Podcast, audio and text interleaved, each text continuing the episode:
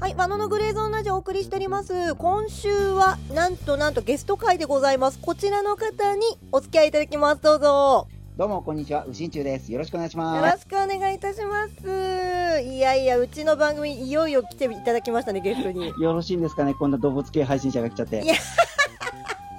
どの口が言うてんですか超人気トーカーじゃないですか。もうビビりますよ。いやいや、あの、静かに静かにやらさせていただいております。ということで、よろしくお願いします。今回の曲すべて、新中さんの選んでいただいたものを紹介してるんですけども、この緑黄色社会選ばれたのって何かありましたかね、経緯として。えっとですね、まあ、あの、彼女たちがですね、まだ高校生の時から僕ずーっと応援してたんですね。うんうん。だからもう、かれこれ10年近く応援してるんですよ。そうですよね、もう10年ぐらい経ちますよね。そうですね。まあ、あの、えっと、先行ライオネットっていう、いわゆるアマチュアミュージシャンの高校生たちのバンドの、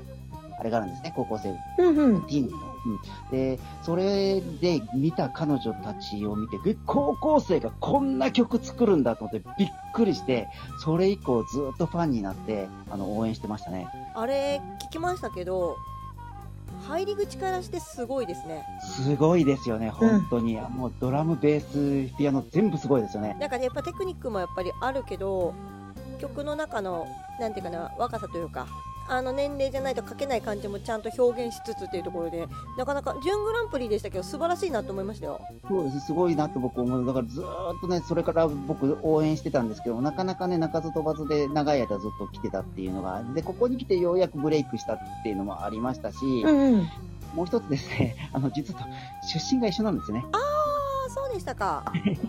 ですんで、僕もね、ずっとバンド活動とかやったりなんかしてて、こちらの後にちょっとライブ入ってる方って、ああ、緑黄色社会って最近よく見るなっていうような形で、名前はよく知ってたんで、うんうん。どんどんどんどん、あの、実力をつけていくっていう形で、もう目も離せれないバンドだったっていうのがありましたね。なるほどね。いや、あのバンド、なんかね、うじんじゅうさんもバンドマン出身だと思うんで、分かられることかなり多いと思いますけど、なんかこう曲を作るときに、あんまり自由度が高いものって、これって何を言いたい曲なのか分かんないから、パーツいらないんじゃないとか結構大人から言われること多かったですけど、そういうのも度外視した曲でしたもんね。特にマイルストーンの種ってね。そうですね、本当にマイルストーンの種は本当にもう衝撃を受けた曲でしたね。ねうちんちゅうさんは実はバンドも、今はバンドもうされてないんでしたっけ？そうですね、もうバンドは今、と、してないですね。あの、うんうん事情によってしてないですね。もともとキーボード弾きのウジンチョウさんですですけど、もともとピアノとかされてたんですか？はい、あの、子供の時からピアノは習っておりまして、中学生の時とかなんかは、あの、ピアノ、あの、も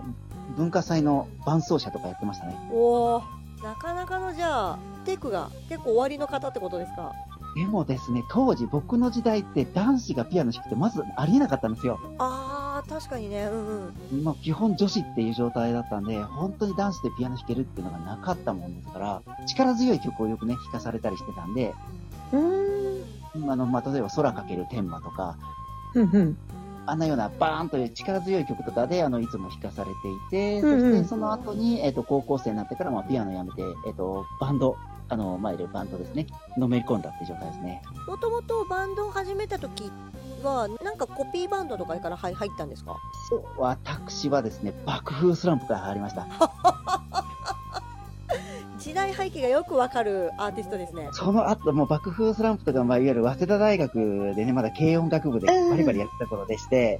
で、その後にですね、バンドブームができてきたんですね。それってイカ天とかのあの辺ですか？そうです。イカ、イカスバンド天国でバンドブームが来たんですね。うんうん。それですんで、あの、非常に、僕の結局バンドマン、一緒にバンド組んでた、高校生の時バンド組んだやつも、あの、早稲田大学の軽音楽部に入りましたし、うーん本当にガチのあの頃、熱い、熱い、熱いバンドブームの時代でしたね。あの辺は羨ましいですよね。私もあの辺はね、行きたかったなと思いますけど、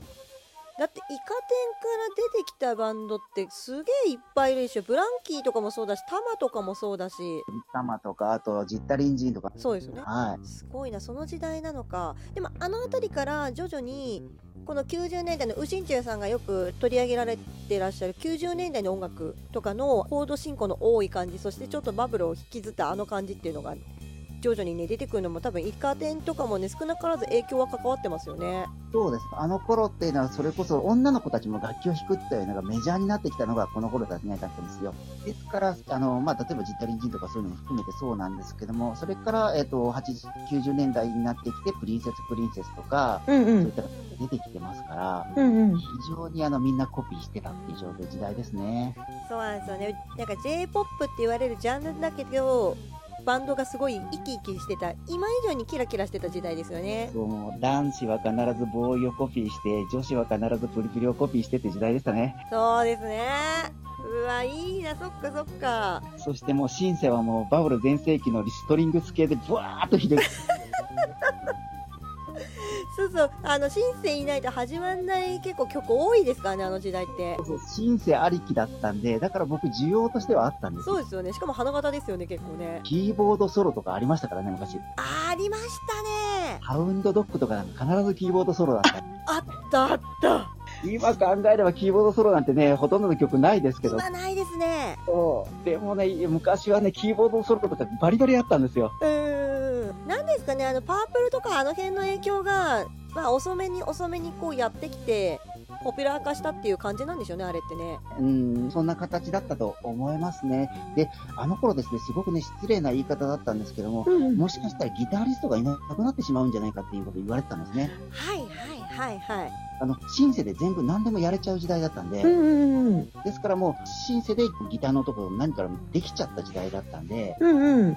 もうあの、シタリストはいらないよねってぐらいまで言われてた時代だったんですよ。うんそうなんですねだから変な話後の2000年代00年代入った頃のバンドでギターレスブームって一旦流行った時期があって多分その流れなんでしょうねきっとね。うん。結果的に、やっぱりアナログっていうかね、あの、やっぱりフォークギターが一本で歌う子たちとかね、出てきたんで、そしてやっぱりアナログのギターだよねって話になってきて、今は女の子ってみんなギター弾きますもんね。ああそうですね。そっかなるほどね。ちなみにその後バンドってオリジナルの曲とかやるバンドとかもやってらっしゃったんですか？そうですね。あの、まあ、バンドの話をさせていただくと、もういくつもバンド掛け持ちしてたりしてて、かっこよ。はい。それで、まあ、全部鍵盤で演させてはいただいたんですけども、うん女性ボーカルでアコースティックギターで僕はピアノやってっていうスタイルもありましたし、バリバリのロック、80年代のロックをバリバリやるとこもありましたし、うんうんオリジナルで勝負するバンドにも掛け合ったりしてから、結構ライブやってました。結構やってらっしゃいますねはい、やってましたね。すごいな去年でしたっけ？あの手を怪我されてしまったのがそうですね、あのー去年の10月の21日の日に指を怪我してしまって、それ以降ちょっと鍵盤が弾けなくなってしまったという状態ですけども。そう、あれはですね、ほんあの、まあ、病気、病、あの、症状を話しますと、僕はあの、動物愛護センターというところに働いておりまして、はいはいそして猫に噛まれてしまったんです手術中、猫に。手術前の麻酔をかける前の。うんうん。